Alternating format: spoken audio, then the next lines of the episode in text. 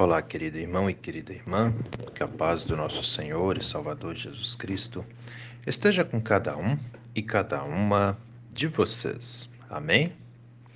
Hoje é sábado, dia 12 de agosto, e antes da nossa reflexão, quero convidá-los e convidá-las para as atividades que temos em nossa paróquia Apóstolo Paulo nesse final de semana. Lembrando que hoje às 8 horas da manhã. Daqui a pouco temos o nosso encontro do ensino confirmatório da comunidade da Vila Lense. Atenção, confirmandos, confirmandas. Hoje temos o nosso encontro na Vila Lense, às 8 horas da manhã. Hoje também tem culto infantil. Atenção, papai, mamãe, traga seu filhinho, sua filhinha, pois temos culto infantil às oito e meia da manhã na nossa comunidade da Vila Lense e às nove horas na nossa comunidade de Bom Jesus. Hoje à noite também, na comunidade da Vila Lense, temos o encontro do grupo de jovens. Atenção, adolescentes, jovens, todos são convidados, convidadas ao nosso encontro do grupo de jovens, hoje, como todos os sábados, às 19 horas, na comunidade da Vila Lense. Hoje também nós temos culto na comunidade de Bom Jesus às 19 horas. Atenção, moradores do bairro Estrada Nova, hoje temos culto em nossa comunidade aí às 19 horas. E amanhã, domingo, temos culto na comunidade da Vila Lense, às 8 e meia da manhã, e esse culto da Vila Lense é com Santa Ceia. Venham, todos são convidados, convidadas a celebrarem conosco, a participarem conosco, e são muito bem-vindos e bem-vindas também. Amém? Sendo assim, vamos meditar na palavra. As palavras das senhas diárias para hoje trazem do Antigo Testamento o primeiro livro do profeta Samuel, capítulo 2, versículo 1, onde o profeta escreve assim: O meu coração exulta no Senhor. E do Novo Testamento, as senhas diárias trazem para hoje o Evangelho de Lucas, capítulo 10, versículo 20, onde Lucas escreve assim: Alegrem-se, porque o nome de cada um de vocês está registrado no céu. Essas são palavras do nosso Senhor e Salvador Jesus Cristo. Querido irmão e querida irmã que me ouve nesse dia. Alguma vez na sua vida você já parou para pensar para que você mais se esforça? Vou trazer aqui duas questões. Você se esforça mais para estar alegre ou se esforça mais para estar triste? Para qual dessas duas situações você dedica mais atenção? E aí agora de repente eu vou causar um nó na cabeça de alguns, né? Porque tem gente que vai estar tá pensando assim, ué, dá para se esforçar para ficar triste? Hum, olha aí, né? Na verdade, vai depender um pouco de quanta atenção nós damos para a situação, né? A nossa vida é cheia dessas situações. Uma hora temos situações de alegria, outra hora temos situações de tristezas. E tanto uma quanto a outra vai fazer efeitos em nossas vidas, né? Quando acontece algo bom, que a gente fica feliz, nós somos meio que é, levados a, a rir né? A nos alegrar, a abrir um sorriso, nosso semblante fica alto e reluzente, né? Porque algo bom aconteceu. Quando acontece algo ruim, né, nós nós sentimos tristeza. E aí de repente você vai dizer, mas pastor Gil, a gente nem precisa fazer esforço nenhum para isso, simplesmente acontece, não é? Pois é. No primeiro momento acontece mesmo. A gente às vezes leva um choque ali diante daquela situação, né? Que vai com toda a força nos puxar para baixo, porque é assim mesmo que acontece, né? Aquele choque do primeiro momento. Mas aí o tempo vai passando. E Deus, em sua infinita bondade, Ele vai nos dando doses de coisas boas também.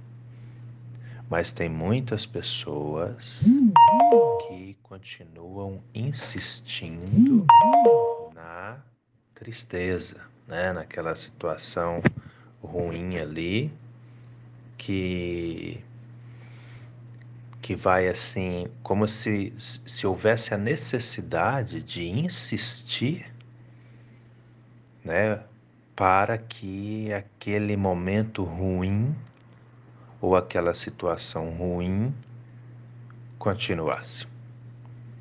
É complicado, é muito complicado. E aí, de repente, vai ter gente que está entendendo claramente o que eu estou falando, e vai ter gente que vai estar na dúvida também. Bom, deixa eu tentar clarear um pouco mais. Por exemplo, você foi insultado por alguém, você foi magoado por alguém, magoado, magoada, insultado, insultada, enfim, alguém te fez mal. Naquele primeiro momento, isso te deixou mal porque tu levou aquele choque, tu não esperava, mas aconteceu, né? Como pode acontecer com qualquer um. E aí tu tem duas alternativas. Ou você tenta passar por cima disso, ou você fica ainda pensando, refletindo, alimentando aquele sentimento de dor, de tristeza, né? De desilusão, de decepção, né? Por isso a minha pergunta você se esforça mais para quê? Para os momentos de alegria ou para os momentos de tristeza? Né? Eu conheço muitas pessoas, muitas, muitas pessoas. E tem algumas com quem eu tenho contato que eu nem conheço também, mas tenho contato, né? E eu tenho percebido que em muitas, em muitos casos, tem gente que dá muito, muito valor, muita atenção para os momentos de tristeza e de dor. O problema é que quanto mais nós alimentamos as alegrias de nossas vidas, melhor nós vamos ficando. E quanto mais nós alimentamos as tristezas, os sofrimentos de nossa vida, pior nós vamos ficando. Daí vem as depressões, né? As amarguras. E isso pode evoluir também para a raiva, para o ódio, que vai causar divisão, separação e uma vida solitária muitas vezes também. Consegue entender? Para que nós damos mais atenção?